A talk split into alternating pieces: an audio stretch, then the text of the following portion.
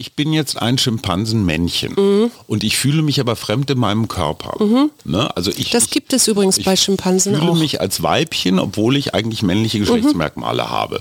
Bleibe ich dann trotzdem in meiner Männchenhorde und lerne da jagen und aggressiv sein? Nein, nein, es gibt, es gibt da tatsächlich ein Beispiel. Es gibt eine Schimpansin, die sich von Anfang an sehr männlich, also die hat in Männchen gekämpft mhm. und die hat sich da auch äh, immer wieder ausagiert, die ist auch nie Mutter geworden mhm. sowas. Das heißt, in der Natur gibt es alles. Also da gibt es Bisexuelle, da gibt es Homosexuelle. Da, da gibt es im falschen Körper. Heterosexuelle, ja, da gibt es alles. Herzlich willkommen zum Mutmach-Podcast von Funke mit Suse, Paul und Hajo Schumacher. Heute ist Mutmach-Montag mit Wichtigem, Witzigem und Wirrem. Alles, was man für die Woche wissen muss. Plus Politikversteher Jörg Quos erklärt, worauf wir diese Woche achten müssen. Der Mutmach-Podcast auf iTunes, Spotify und überall, wo es Podcasts gibt. Abonniert uns gerne. Das ist für euch kostenlos, aber für uns ein Kompliment, das Mut macht. Und jetzt geht's los.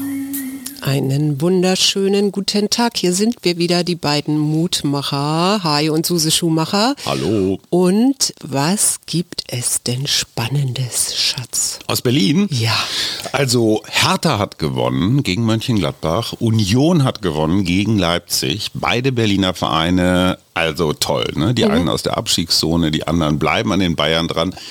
Und dann war da doch noch. Da war irgendwas, ne? Diese Wahl. Ja. Auch da eine Erfolgsmeldung. Die Wahlbeobachter des Europäischen Rates haben sich sehr zufrieden gezeigt über den Ablauf der Wahlen, über die Korrektheit. Also man musste mit der Lupe suchen, um einen einzigen Wahlhelfer zu finden, der verpennt hat. Oder, oder die Mülltonnengeschichte mit Frau Giffey, auch ja. sehr lustig. Die hatten so eine große graue, wirklich eine Mülltonne als Wahlurne, oben Schlitz reingeschnitten. Und fürs Foto, Frau Giffey geht wählen, sollte 12.30 Uhr sein, wurde um 10 Minuten verschoben, weil die erstmal dann die Urne ausgetauscht haben.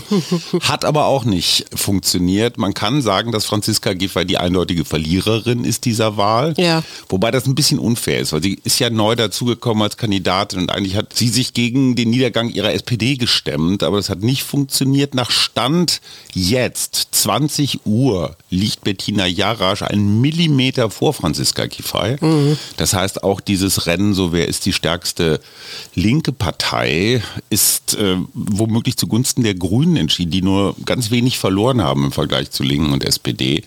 Und was bedeutet das für unseren Wahlsieger Kai Wegner?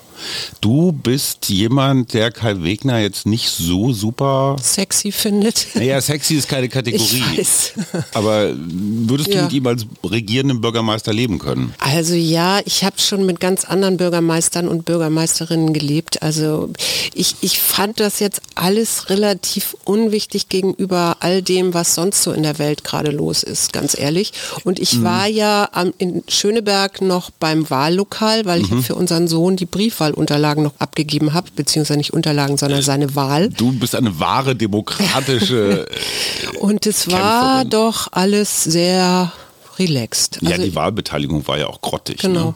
Und daran siehst du ja, wie wichtig das jetzt gerade den Berlinern ist. Also und, und so ähnlich kann ich von, das für mich auch sagen. Von zweieinhalb Millionen hat eine Million einfach mal nicht abgestimmt. Ne? Also jetzt mal so ja. ganz grob von den Zahlen her. Das ist schon auch, boah, ja, scheißegal. Wobei es natürlich nicht scheißegal ist, weil also Kai Wegner ist so ein bisschen Daniel Günther, mhm. Schleswig-Holstein, der ist auch als quasi Unbekannter auf einmal Ministerpräsident geworden, weil er einfach in den letzten Jahren nichts angestellt hat. War ja damals bei Merkel Aber auch so doch, das ist doch so bescheuert, oder? Also oder paradox. Ich, ja, aber bei Daniel Günther hat es ja funktioniert. Also ja, der natürlich. ist ja durchaus anerkannt und äh, macht Der macht es ja auch ein bisschen anders als so. andere weiße Männer. So, und jetzt ist aber die entscheidende Frage, kann Kai Wegner eine Mehrheit zusammenkriegen, trotz seiner fast 10 Prozent, die er dazu gewonnen hat? Naja, die FDP ist wahrscheinlich rausgeflogen. Die also ist ziemlich sicher raus. Die wunderbare, wie heißt die noch? Die nee, Sebastian Chaya heißt der Spitzenkandidat. Nein, das meine ich ja gar nicht. Die Koalition. Die Ach so, die Deutschlandkoalition. Schwarz, Rot, Gelb. Ja. Oder hätte auch schwarz-grün-gelb Jamaika sein aber können. Wegener Aber hat sich ja schon ganz klar gegen die Grünen geäußert. er hat gesagt, in der Verkehrspolitik gibt es unüberbrückbare Differenzen. Ja. Ich habe schon so einen kleinen Dreiakt da mir überlegt. Ja. Kai Wegner lädt die Bestplatzierte ein. Also ob das jetzt Giffey oder Jarasch ist, erstmal egal. Dann reden die, Sondierungsgespräche, man ist auch ganz nett zueinander. Ergebnis, ja, ist schwierig. In Sachen wie Verkehr und ich weiß nicht was, Soziales und Wohnungsbau kommen wir nicht zusammen. Dann lädt Kai Wegner die zweite ein. Egal ob das jetzt Frau Jarasch Wer oder auch immer das ist, ja. ähnliches Ergebnis. Also wir können nicht. Und dann steht Kai Wegner da, die Linke hat er ausgeschlossen, das würde auch, glaube ich, nicht reichen mit Klaus Lederer. Und jetzt steht er da und findet keinen Koalitionspartner. Und dann könnte es sein, dass sich die sehr gerupfte SPD mit einer relativ selbstbewussten grünen Mannschaft und den Linken Möglicherweise auch eine grünen Bürgermeisterin. Genau, dann wieder zusammenfindet, die alte ungeliebte Koalition. Also das ist alles noch nicht ausgemacht, es bleibt spannend. Was denkst du, bedeutet das für die nächsten 26 Monate, bevor dann wiedergewählt wird für Berlin? Tja, also wir haben das jetzt bei Franziska Giffey gesehen, die hatte ein gutes Jahr Zeit zu regieren. Das Problem ist halt immer, wenn eine Regierung anfängt, im ersten Jahr, ja, fängst du halt an, Dinge durcheinander zu bringen. Ja. Und sieht aber noch keine richtigen Ergebnisse. So, das heißt, nach einem Jahr wiederzuwählen, ist so ziemlich das Undankbarste, was, einer dir Regierung passieren passieren kann, kann. ja. Also stell dir mal vor, Scholz Plus würde jetzt Krieg, ne? Das darf man ja auch nicht außer Acht völlig lassen. Ne? Andere, völlig andere Situation als im September 21. Ich glaube, die Silvesternacht hat mehr ausgelöst, als äh, wir das vielleicht so gesehen haben hier aus unserem befriedeten Schöneberg. Mhm. Ein alter weißer Mann hat ja direkt nach der Silvesternacht getwittert, das hat die Wahl entschieden. Das war ich. Mhm. Ja. Und äh, vielleicht habe ich sogar recht behalten. Aber wie gesagt, es ist noch gar nichts ausgemacht. Rein theoretisch wäre sogar eine Kenia-Koalition möglich. Also dann hätte man eine riesige Mehrheit mit Rot, Grün und Schwarz. Schwarz, ja. Das wäre nochmal vielleicht so eine Art Allparteienlösung. Man ließe so die Extremen raus. Also es, ist, äh, es ist alles offen. Ja, wollen wir was anderes besprechen? Nee, wir fragen jetzt erstmal den lieben Jörg Quos. Jörg, du als bundespolitischer Beobachter, du bist äh, Chef der Funke Mediengruppe hier in Berlin, versorgst die zwölf Tageszeitung mit frischen Neuigkeiten. Was bedeutet denn diese Berlin-Wahl für den Bund? Also Friedrich Merz ist doch jetzt äh, ach, nach der tiefen Verletzung, die Marie-Agnes Strack-Zimmermann zugefügt hat, muss doch jetzt richtig oben auf sein, oder? Hallo Hajo, hallo Suse. Ich melde mich heute mit einem Special zur Berliner Wahl zum Abgeordnetenhaus. Und dazu kann ich nur sagen, die CDU, die ja deutlich gewonnen hat, stellt völlig zu Recht einen Führungsanspruch. Wer sich aus dem Keller von Platz 3 auf Platz 1 hocharbeitet, wie es die Hauptstadt-CDU getan hat, der hat natürlich Anspruch auf das Regieren, auf den Chefsessel im Roten Rathaus. Es lag wohl weniger am Spitzenkandidaten Kai Wegner, sondern mehr an der großen Unzufriedenheit der Berliner und Berliner mit der bisherigen Regierung, dass die CDU so überraschend stark abgeschnitten hat. Die SPD hat überraschenderweise mit einer starken Kandidatin schlecht abgeschnitten. Franziska Giffey ist ja durchaus eine populäre Bürgermeisterin, aber die Unzufriedenheit der Berlinerinnen und Berliner war wohl zu groß und die Zeitspanne, die kurze, die sie hatte, um Dinge zu verändern, war wohl zu kurz und daher hat sie überraschend schlecht abgeschnitten und diese große Unzufriedenheit, die in der Stadt herrschte, die geht natürlich immer in erster Linie mit der Chefin oder dem Chef nach Hause. Die Liberalen hatten zwar gute Marketing-Gags, zum Beispiel das über Kopf plakatieren ihres Spitzenkandidaten, aber die richtigen politischen Ideen, die waren den Liberalen offensichtlich ausgegangen.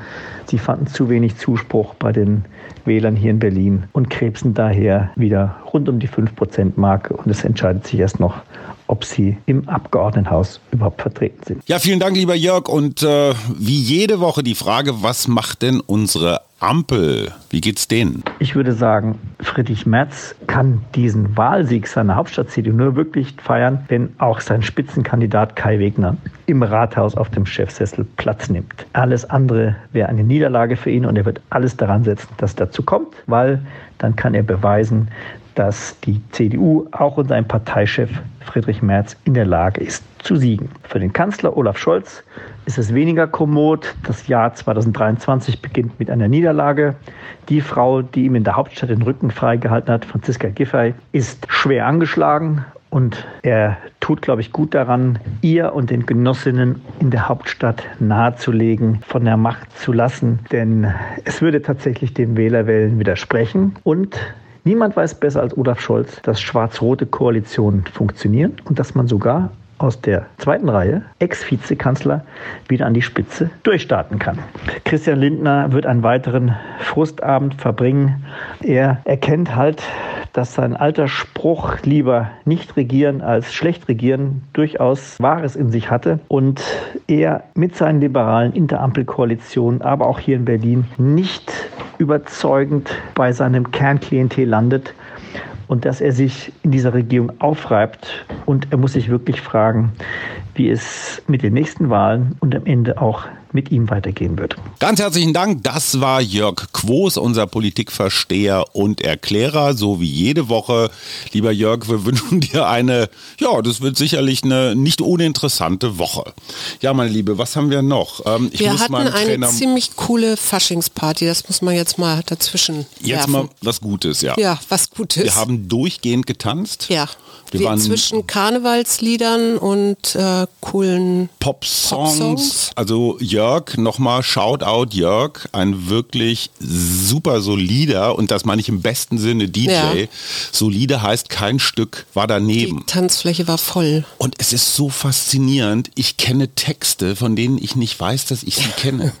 Von diesem acht Ja, so bist du sozialisiert worden. Von diesem acht ich kenne die nicht aus Hamburg. So. Schenk mal der alle Blümscher, paar Blümscher. Egal, also es hat ja. echt Spaß gemacht. Es hat Spaß gemacht und gleichzeitig weiß ich, dass ich irgendwann mal so draußen war und dann so reinguckte und diese ganzen tanzenden, schunkelnden Menschen sah und dann dachte, das ist so, so Parallelwelten, weißt Total. du, weil ich in dem Moment dann auch an die Türkei mhm. und an das Erdbeben und die Erdbebenopfer dachte. kommen wir sofort zu, aber nochmal ganz kurz, du bist als Kriegerin gegangen. Ja. Du bist als eine sehr selbstbewusste, starke Frau gegangen. Ja. Mir fiel, also ich weiß nicht, ob das jetzt soziologisch irgendwas zu sagen hat, aber mir fiel auf, dass Frauen entweder als Männer verkleidet waren, mhm. also Polizistinnen, eine Bundeswehrsoldatin. Es muss ja nicht Männer sein, das kann ja auch eine Polizistin Gut, aber eher sein. so klassische Kostümierungen, die eher männlich sind. Mhm. Und das andere war so eine, ja, so eine Verniedlichung von Frauen. Ja. Ne? Das waren dann so Pipi Langstrumpfs und sowas.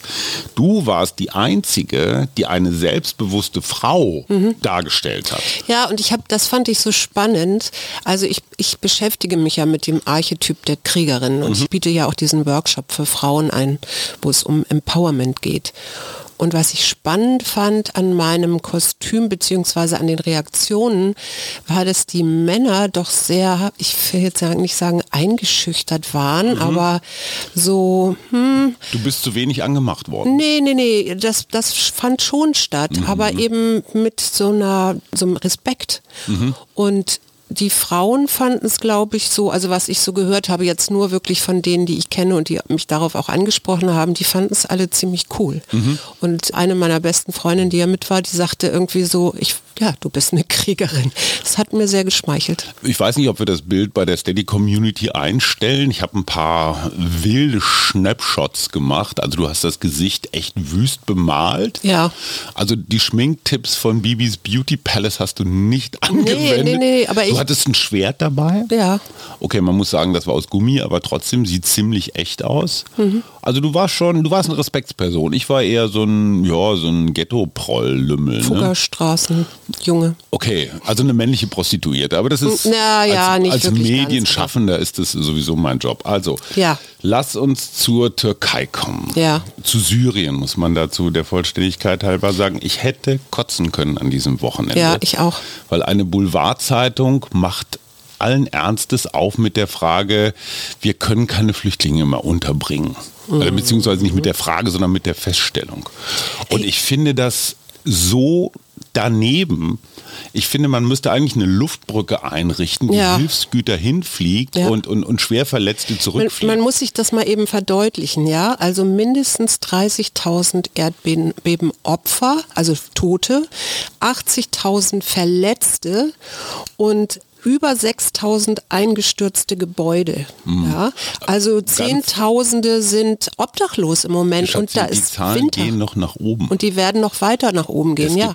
Inklusive Beben. Syrien, wo Herr Assad alles verhindert, damit da Hilfsgüter und so weiter hinkommen können.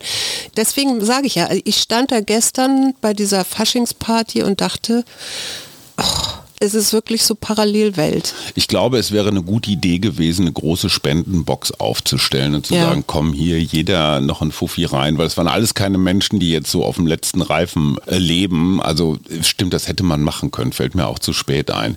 Ich habe mich mit einer Hilfsorganisation beschäftigt. Ich wäre sehr gespannt, ob jemand von euch da draußen Erfahrungen mit denen hat. Die heißen CADUS, C-A-D-U-S. Und das ist eine ganz wilde Mischung aus Leuten, die so aus dem Chaos Computer Club Hacker Umfeld kommen. Das sind zum Teil Leute, die aus der Festivalorganisation kommen, also hier von der Fusion. Auch ein paar Wissenschaftler dabei. Ja, und gerade diese Festivals, Festivalleute haben ja auch ganz interessante LKWs ausgebaut, ne? Und das ist deren Philosophie. Wir können eine mobile Krankenstation kaufen und dahin schicken. Dann kostet Genau. sie 4 Millionen.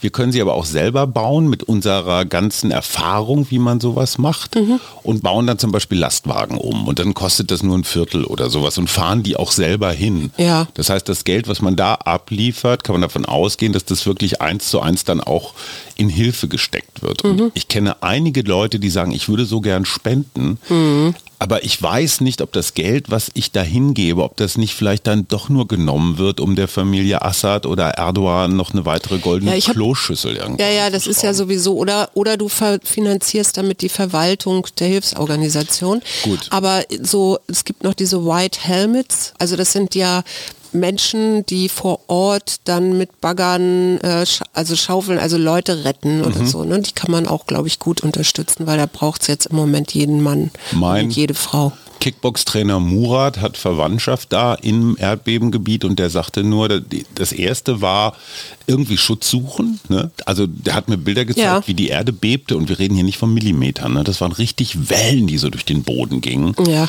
Und er sagt, dann Bodycount, also gucken, haben unsere nächsten Nachbarn, Freunde, was weiß ich, alles überlebt, dann raus aus der Stadt. Da ist aber nichts, da Mhm. Nee. ist Winter. Und die Leute brauchen so ganz basale Sachen, Schlafsäcke, Zelte, Kocher. Ja, ja, und ich habe aber auch gelesen, es macht mehr Sinn, jetzt anstatt Sachspenden Klar. macht es mehr Sinn, Geld spenden, damit man wirklich die, die vor Ort sind und sehen, was gebraucht wird, dann das kaufen können Mhm. und nicht irgendwas, was uns jetzt hier gerade irgendwie, was wir noch im Keller haben oder so. Ne? Ich will ja Das- keine Fernpsychologie versuchen, aber ich glaube, Murat hat auch deswegen beim Kickbox-Turnier an diesem Wochenende in Eberswalde so gut abgeschnitten, hat wirklich alles weggeputzt, weil da auch so, so Ja. eine Energie drin war, ne? so für meine Leute. Also Murat, herzlichen Glückwunsch. Genau. Dann habe ich noch, du hast ja neulich von deiner Tansania-Reise Mhm. erzählt, von dem Ehepaar Leki. Mhm. Ne, die haben ja 1931 in der Olduvai-Schlucht Knochen und auch Steinwerkzeug gefunden. Mhm. Von Das den ersten oder einer der ersten Menschen. Genau. Das ist aber alles jünger als das, was man 2019 in Äthiopien gefunden hat. Da ist das Steinwerkzeug 2,6 Millionen Jahre alt. Und noch älter wahrscheinlich ist jetzt in Kenia, sind jetzt in Kenia Knochen gefunden worden und auch entsprechendes ähm, Steinwerkzeug. Und zwar hat man da festgestellt, also Hauptmahlzeit waren Flusspferde, Antilopen und Rinder, aber vor allen Dingen Flusspferde. Und man hat in den Knochen Cuts gefunden, also die darauf hinweisen. Moment, in den Flusspferdknochen? In den, ja, ja, in den Ah. Flusspferdknochen, die darauf hinweisen, dass die Urmenschen schon benutzt haben, um das, was weiß ich, von Sehnen und alles, was man nicht so mitessen kann, Mhm. Zerlegen. zu befreien Ja. und es zu zerlegen. Und auch diese Röhrenknochen, Mhm. also weil das Knochenmark besonders nahrhaft war oder ist, ernährt haben. Also die waren, und das finde ich so interessant, die waren jetzt nicht reine Vegetarier. Was mich wundert, ist, dass das, das Hippo, das Flusspferd, ja, das kennt man so aus dem Comic, so Happy Hippo und so, äh, mhm. die sind super, super aggressiv, in, insbesondere dann, wenn sie Junge haben. Und äh, die haben die meisten Toten auf dem Gewissen. Also nicht Löwen oder, oder, oder Leoparden oder Elefanten, mhm. sondern Flusspferde. Und ich frage mich, also die müssen ja dann irgendwelche Fallen gebaut haben, weil so im direkten Kampf so das Weiße im Auge des Flusspferds, das ist glaube ich nicht gesund. Aber nee. gut, auch das werden wir rauskriegen. Dann noch eine bizarre Meldung. Über 1000 schwangere Russinnen mhm. fliegen hochschwanger nach Argentinien, ja. um dort zu entbinden. Weil du, wenn du in Argentinien gebierst, dein Kind automatisch die argentinische Staatsbürgerschaft genau. hat. Das äh, klingt aber auch wieder wie so eine, ja, wie so ein, wie so ein Fluchtversuch.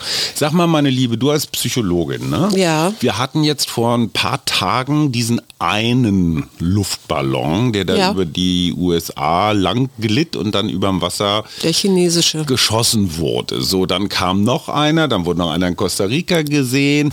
Die Kanadier haben jetzt was abgeschossen mhm. und die mhm. Chinesen auch. Huch. Ja, also erstens frage ich mich, äh, sind UFOs unterwegs? Gibt es Außerirdische, die das uns kann ich dir nicht beantworten. Wegner, ein Außerirdischer? nee, ich glaube nicht. Spandau ist schon auch eine andere Galaxie. Aber ein anderes Thema.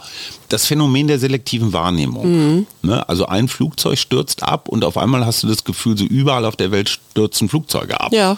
Stimmt aber nicht sondern weil die Weltaufmerksamkeit auf diesem einen mhm, Flugzeug, genau, selektive Wahrnehmung, auf diesem einen Ballon erstmal ruhte, wird jedes andere kleine Ereignis, was sonst völlig untergegangen wäre, ja. auch auf einmal riesengroß. Ja. Ist das bei den Ballons so? Ja, also auf jeden Fall von den Medien, ja. Also glaube ich schon. Also das Und heißt natürlich das heißt, eigentlich fliegen dauernd so Sachen durch die Gegend. Wir, wir sehen es nur. Naja, wir wissen ja jetzt nicht, sind das jetzt alles chinesische Ballons gewesen oder waren das auch noch andere Flugobjekte oder so? Also, dass die Aufmerksamkeit dann größer wird, wenn so ein Ballon, der eigentlich mhm. ja an, in Amerika nicht zu suchen hat, abgeschossen wird, das ist, glaube ich, äh, völlig klar. Und insofern fragt natürlich die Presse, äh, ist das denn bei uns im Land auch schon vorgekommen? Ja, und dann hast du natürlich noch mehr solcher Geschichten. Also insofern insofern ist das schon selektive Wahrnehmung, wenn du so willst. Aber ich, ja, du das sagt ja Frau, noch nicht viel mehr. Hm? Du als Frau, das Bordell der Zukunft. Weißt ja. du, was das Besondere daran ist? Dass es da auch männliche Prostituierte gibt? Nee, ich habe keine Ahnung. Nein, jein, ja, das wäre eine Variante, aber die jetzt hier propagierte Variante sind Puppen. Das Puppen? heißt, ja, da arbeiten keine Menschen mehr, sondern möglichst lebensecht gestaltete Puppen, die du Die arbeiten da nicht, sondern die sitzen da auf dem Kanapee. Naja, das ist so ein bisschen wie früher bist du ins Casino gegangen und hast Roulette mit richtigen Menschen gespielt und heute stehst du am einarmigen Banditen und spielst mit einer Maschine. Mhm. So, und diese Puppen sind halt nicht nur so ja, Luftballons, gute Überleitung, mm. sondern äh, die haben natürlich jede Menge Technik. Ne? Mm. Also die bewegen sich innen und außen irgendwie natürlich, das kann man alles einstellen, man kann sich seinen Typ aussuchen. Glaubst du, so wie du den Mann als solchen kennst, dass das eine, eine zukunftsweisende Idee ist? Hat das Erfolg? Ja, ja. Also steckst nicht drin. das sowieso nicht, aber also ich kann mir vorstellen, wenn es so, wenn der Druck zu groß wird, ist das vielleicht eine gute Alternative. Also es ist auf jeden Fall eine frauenfreundliche Alternative. Ja, was ich viel spannender finde, vielleicht passt das auch ganz gut. Der Primatenforscher Franz de Waal mhm. hat ein neues Buch geschrieben, das heißt der Unterschied, was wir von Primaten über Gender lernen können. Mhm, von Bonobos. Ja, nicht nur von Bonobos, auch von Schimpansen. Und zwar hat er sich gefragt. Schimpansen. Nein, nein, nein, pass auf. Der hat sich gefragt, inwieweit sich das soziale Geschlecht, also Gender, mhm. und das biologische voneinander unterscheiden. Mhm. Und das, was er halt beobachtet hat mhm. bei den Primaten, bei seiner Primatenforschung, ist, dass es einerseits natürlich das Geschlecht ist angeboren, also ob ja. du nun weiblich oder männlich auf die Welt kommst, und Primaten lernen auch über ihre Kultur oder ihr soziales Miteinander. Mhm. Das heißt, ein männlicher Affe orientiert sich mehr an einer an männlichen Gruppenmitgliedern. Mhm. Ne? Der fängt auch schon früh an, da so Scheinkämpfe zu haben Mhm. und so. Ne? Und die weiblichen Effinnen, Mhm. sagt man das so, die orientieren sich mehr an den Müttern. Die essen auch das, was die Mütter essen. Ja. So. Und gleichzeitig ist es aber so, gerade im Tierreich, man könnte ja jetzt sagen, ja, Männer müssen dominieren, weil das ist halt so auch biologisch und so. Das stimmt aber nicht ganz, weil es im Tierreich viele, viele Beispiele dafür gibt, wo Frauen in der Hierarchie ganz oben sind. Ja. Und zwar zum Beispiel, also bei Primaten sowieso, bei Bonobos, Schimpansen, aber eben auch bei Elefanten, bei Löwen und, das, und. Hyänen. Bei Hyänen auch. Ich finde ganz interessant, dieses, das, was er sagt, es gibt eine Genderdiversität und das sollten wir akzeptieren, ja. Aber pass auf, die spannende Frage ist damit nicht beantwortet. Ich bin jetzt ein Schimpansenmännchen Mhm. und ich fühle mich aber fremd in meinem Körper. Ne? Also ich, Das ich, gibt es übrigens bei Schimpansen fühle auch. Mhm. mich als Weibchen, obwohl ich eigentlich männliche Geschlechtsmerkmale habe. Bleibe ich dann trotzdem in meiner Männchenhorde und lerne da und aggressiv sein? Nein, oder nein, es gibt, es gibt da tatsächlich ein Beispiel. Es gibt eine Schimpansin, ich habe jetzt ihren Namen vergessen, die sich von Anfang an sehr männlich, also die hat mit in Männchen gekämpft Mhm. und die hat sich da auch immer wieder ausagiert, die ist auch nie Mutter geworden. Mhm. Das heißt, und das sagt er eben auch, in der Natur gibt es alles. Mhm. Ja. Also da gibt es Bisexuelle, da gibt es Homosexuelle. Da im gibt es falschen Körper. Heterosexuelle, ja, da gibt's alles. Hm. So. Und insofern, äh, wenn man da eben die Biologen fragen würde, dann würden die sagen, Genderdiversität. Wir lernen eines, nämlich Toleranz. Genau. Zum Schluss die Frage, Thomas Bach, unser etwas sinistrer IOC-Chef, sagt, die russischen AthletInnen sollen bei Olympia teilnehmen 2024 in Paris. Würdest du russische AthletInnen ausschließen, zumal Olympia ja immer auch so eine, ja, so eine Showfläche für die Diktatoren dieser Welt ist? Mhm.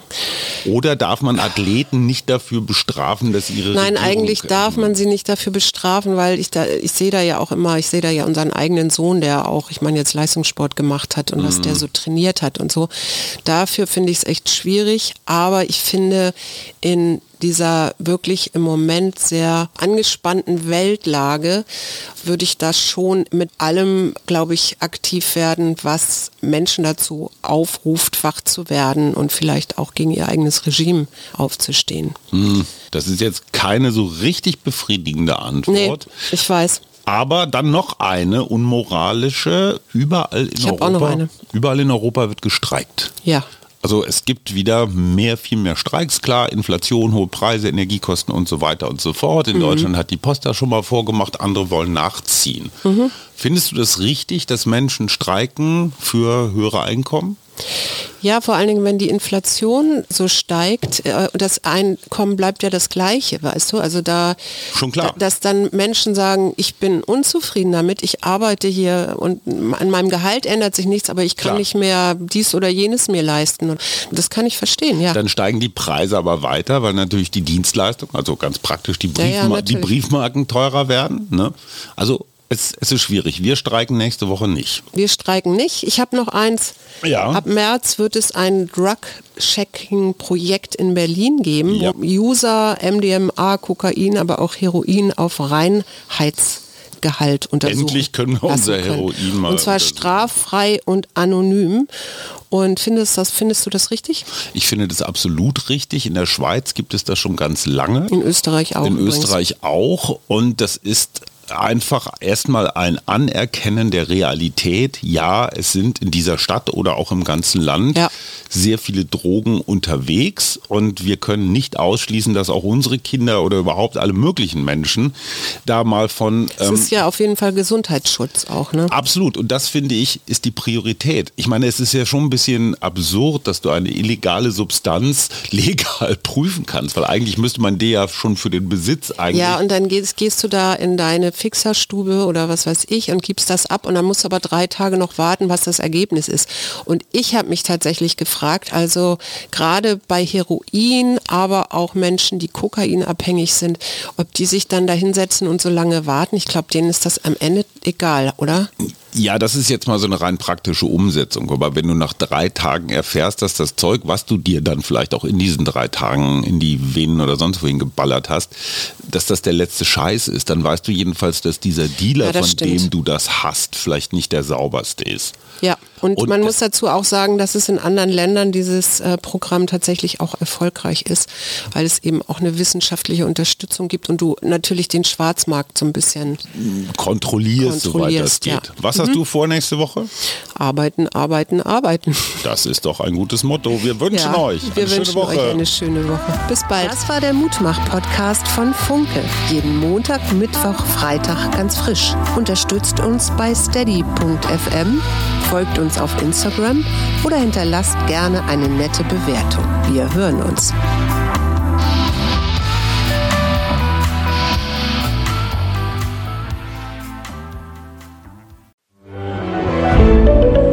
Ein Podcast von Funke.